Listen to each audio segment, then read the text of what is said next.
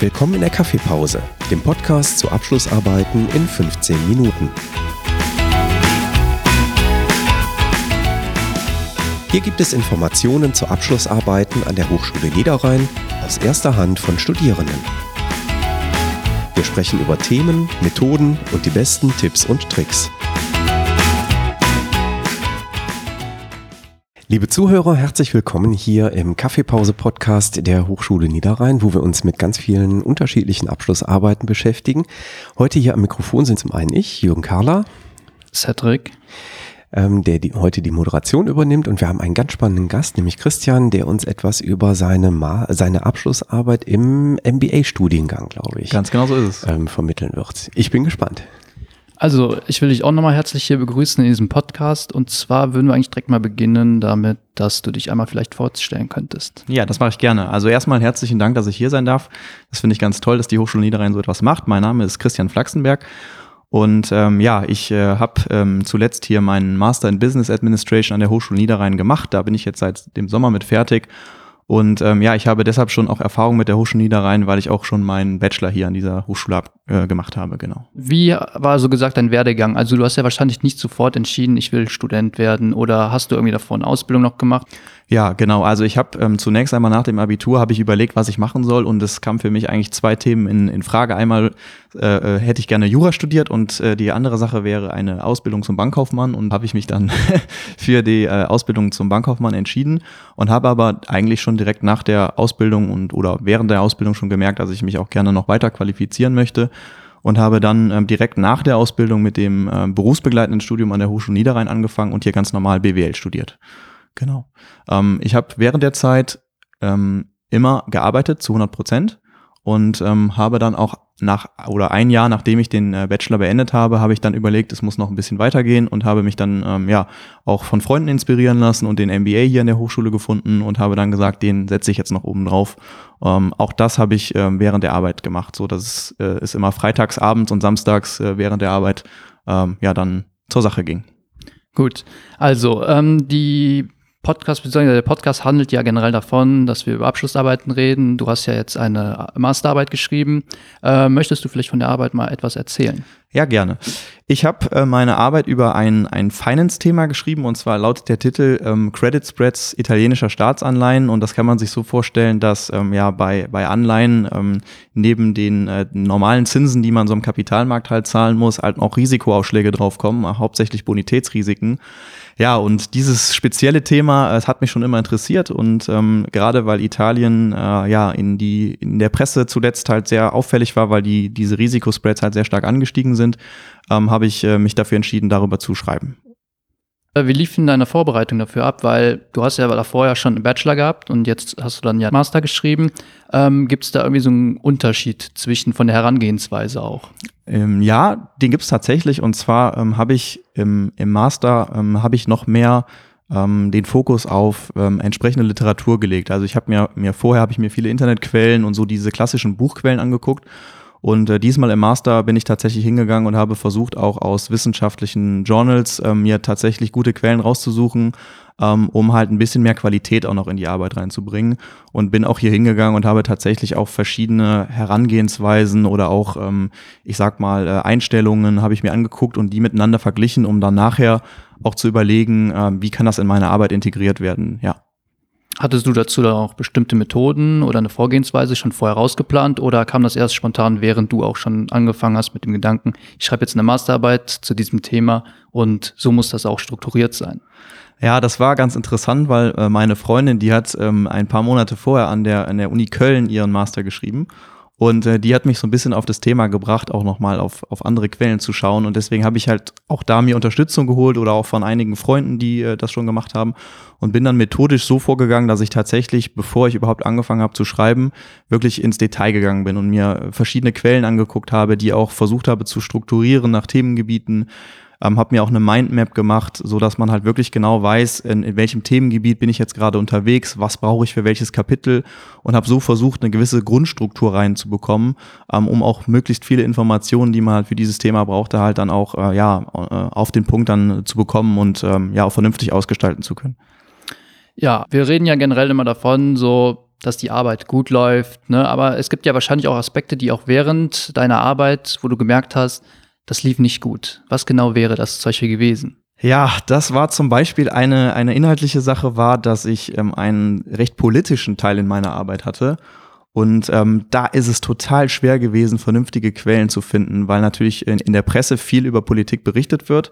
Ähm, und natürlich, je nachdem, in welcher Zeitschrift oder Zeitung man gerade schaut, die natürlich auch unterschiedliche politische Ausrichtungen haben, musste man dann immer überlegen, wie kriege ich da jetzt einen guten roten Faden hin, welche Meinungen gibt es dort und diese Recherchearbeit, gerade was Politik, Politik anging, die war echt hart. Und da muss ich sagen, da habe ich auch schwer mit, äh, mit zu kämpfen gehabt. Ähm, aber das war, glaube ich, so ein, ein Randpunkt, der mich, äh, der mich so zwischendurch echt an den Rand der Verzweiflung gebracht hat. Aber am Ende hat es dann doch ganz gut geklappt. Ja, bei dir ist es ja, man erkennt, ne, du hast Spaß an deiner Arbeit gehabt und du hattest Schwierigkeiten, aber auch, was dir generell leicht gefallen ist. Mhm. Würdest du diese Arbeit oder dieses Thema generell noch einmal behandeln oder würdest du sagen, nee, das war jetzt so, habe ich zwar genommen, aber ich würde es nicht nochmal machen?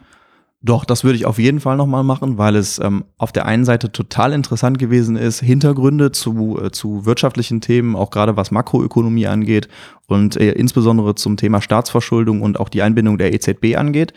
Ähm, das hat mir ähm, sowohl im Job als auch im Privatleben dahingehend geholfen, dass man einfach wirklich einen guten Durchblick bekommen hat.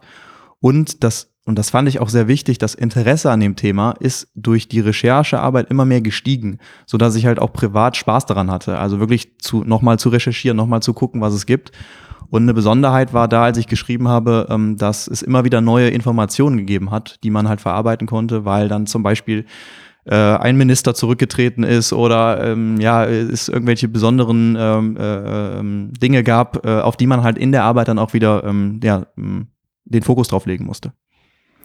Ja, um jetzt einmal generell wieder zu dem Punkt hin zurückzukommen, dass es hier um Abschlussarbeiten geht. Äh, und wir waren ja vorhin schon bei dem Thema, beziehungsweise bei dem Punkt, ähm, wo wir über die Methoden geredet haben. Ähm, hättest du gerne vorher etwas vor deinem Schreiben der Arbeit genauer gewusst, wo du gemerkt hast, ja, das hat jetzt gedauert, bis ich mich da eingearbeitet habe oder generell, ähm, ich war sehr unerfahren auf diesem Gebiet, wo du dann sagtest, mhm. das muss jetzt anders gemacht werden? Ähm, ja, ich hatte einen relativ großen Statistikteil in meiner Arbeit und ich muss sagen, Statistik war bei mir dann zu dem Zeitpunkt, als ich geschrieben habe, ähm, vom, vom Grundkurs her schon etwas länger her. Und ich habe da relativ viel recherchiert, auch in Büchern, auch in dem, in dem Buch, was ich damals im, im Grundstudium hatte. Ähm, und bin dann irgendwann darauf gekommen, dass sehr viel auch bei YouTube erklärt wird. Und diese YouTube-Videos, die haben mir total weitergeholfen, um halt wirklich dann in, in Excel ähm, diese Statistikmodelle und, und die ganzen Formeln und so weiter dort einzubringen und dann auch meine entsprechenden Ergebnisse darüber zu bekommen, ja. Äh, und was war dabei so generell der größte Zeitverlust, den du dadurch erlitten hast?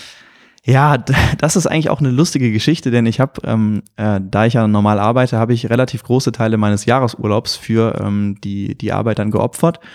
Und äh, ich habe im Nachhinein festgestellt, dass ich in der Zeit, wo ich halt ganz normal gearbeitet habe, viel produktiver gearbeitet habe als in meinem Urlaub, weil man ja dann doch am Tag so viel Zeit hat und man denkt, ach komm, die Pause kannst du dir jetzt nochmal gönnen. Und ähm, dann äh, schaut man hier und dort und ist abgelenkt, weil man vielleicht auch zu Hause sitzt. Und da habe ich gemerkt, dass ich den Urlaub vielleicht gar nicht so äh, hätte nehmen sollen, wie ich es dann tatsächlich gemacht habe, ja. Also würdest du jetzt unseren Zuschauern, die jetzt zum Beispiel nebenbei noch arbeiten würden, neben dem Studium, würdest du raten, die sollten vielleicht viel mehr den Fokus dann darauf das Studium beziehungsweise nur auf die Arbeit legen und nebenbei dann zusehen, dass die nicht mehr so viel Zeitpensum in ihre Arbeit stecken würden. Ja, ich würde es vielleicht so sehen, dass man sich halt echt in dem Moment fokussieren muss und wenn man das gut kann, dann glaube ich, ähm, muss man ähm, oder kann man auch andere Themen noch während der Arbeit machen. Also wie gesagt, ich habe ganz normal gearbeitet. Wenn man aber äh, wirklich immer nur eins nach dem anderen kann und ähm, sich nicht so gut fokussieren, fokussieren kann auf mehrere Themen, dann sollte man vielleicht das tatsächlich mit dem Urlaub machen. Aber ich glaube, das ist eine, eine höchst individuelle Sache, die jeder für sich vielleicht entweder erarbeiten muss oder wissen muss. Da kann ich, glaube ich, keinen guten äh, Tipp geben, wie man es jetzt richtig macht oder falsch. Haben Sie das selber erstmal lernen müssen im Studium, dieses Fokussieren, oder kam das durch das Berufsbegleitende von ganz alleine quasi rein? Also das MBA-Studium hat mir dahin, dahingehend sehr viel geholfen, weil man in dem Studium immer wieder Aufgaben bekommen hat, ähm, die man zwischendurch bewältigen musste. Und ähm, ich bin aber in diesem Lernprozess erst dann, oder, oder, oder dieser Lernprozess hat mich dahin geführt, dass ich das heute kann. Ich glaube, ähm, früher, bevor ich den MBA hatte, dass man sich dann halt auch mal kurz 20 Minuten hinsetzt und ein Thema äh, bearbeitet, das hätte ich nie getan, weil ich auch gar keine Lust dazu hatte vielleicht. Und aber ich wurde durch das Studium auf einmal gezwungen, das zu machen, weil man einfach gar, sonst gar nicht dieses Arbeitspensum hätte bewältigen können. Und ähm, dadurch habe ich echt viel gelernt, wie man halt auch in 20 Minuten vielleicht in der Bahn oder ähm, unterwegs mal schnell nochmal ein Thema erarbeiten kann. Ne? Ja, und wie hat dir das generell jetzt auch äh, im beruflichen Leben noch weitergeholfen? Weil viele würden ja jetzt sagen, nach dem Bachelor, ich habe keine Lust mehr, ich mache jetzt Arbeiten. Und du hast dich ja dafür entschlossen, jetzt noch einen Master dazu zu machen. Ähm, wie hat dir das jetzt im Berufsleben noch weitergeholfen? Ja, das ist eine, eine sehr gute Frage, weil bisher hat es mir ähm, dahingehend weitergeholfen, dass ähm, der mein Arbeitgeber ähm, jetzt einen Entwicklungsschritt mit mir machen möchte, also dass ich mich weiter qualifiziere und auch ähm, ja in der ähm, in der in dem Job, den ich momentan tue, vielleicht auch weiter aufsteige. Ähm, das war auf jeden Fall ein ein sehr guter Schritt und da ich ja ähm, hauptsächlich hier ähm, ja, Managementaufgaben gelernt habe, geht es halt darum, dass ich jetzt auch im oder während meiner Arbeit halt auch Führungsaufgaben übernehme ähm, und vielleicht ein Team leite demnächst, äh, ja, und mich ähm, hier äh, durch dieses Studium darauf vorbereitet habe. Ja. Vielleicht möchte ich noch ein bisschen nachhaken zu deiner Themenauswahl, die du ja getroffen hast für deine Masterarbeit. Hattest du überhaupt einen Plan B gehabt? Weil viele, die jetzt da irgendwie vor der Arbeit stehen, die würden jetzt sagen, ja, ich habe zwar ein Thema, aber wenn das jetzt nicht funktioniert während des Schreibens, habe ich immer noch etwas in der Rücklage, wo ich sagen kann, darauf kann ich noch zurückgreifen. War das bei dir auch der Fall? Ähm, ja, es war äh, bedingt der Fall, da ich mir ähm, im Vorfeld, bevor ich das mit dem Professor abgesprochen habe, so zwei, drei Themengebiete rausgesucht habe, die allerdings alle in die gleiche Richtung äh, gegangen sind, äh, die was irgendwo was mit Finance oder mit der Europäischen Zentralbank zu tun hatten. Ähm, und durch die Gespräche mit meinem Professor haben wir relativ schnell halt herausgearbeitet, in welche Richtung es gehen kann. Und ähm, ja, diese vorherige Recherche, ähm, die hat mir eigentlich sehr geholfen, denn ich wusste dadurch, dass es halt genug Material gibt, also ähm, zitierfähiges Material, wo man dann auch einfach vernünftig mitarbeiten kann. Das würde ich auch jedem empfehlen, halt bevor man halt sich halt ein Thema aussucht, ähm, zu schauen, gibt es da genug Inhalt, gibt es da genug Input, den man dann weiterverarbeiten kann. Ja, was hast du genau aus deiner Arbeit mitgenommen? Weil du hast ja jetzt über ein bestimmtes Thema, was auch politisch ausgerichtet ist und halt eben auf den finanziellen Aspekt. Was hast du für dich jetzt da persönlich noch mitgenommen? Ja, das ist eigentlich ganz lustig. Und zwar, ähm, also man, man lernt durch eine solche Arbeit vielleicht ein bisschen mehr, wie die Finanzmärkte funktionieren und man kann halt auch Entscheidungen verstehen, die, ich sag mal so, in der normalen Boulevardpresse halt anders dargestellt sind, als ähm, sie vielleicht, wenn man die Hintergründe kennt, äh, tatsächlich sind.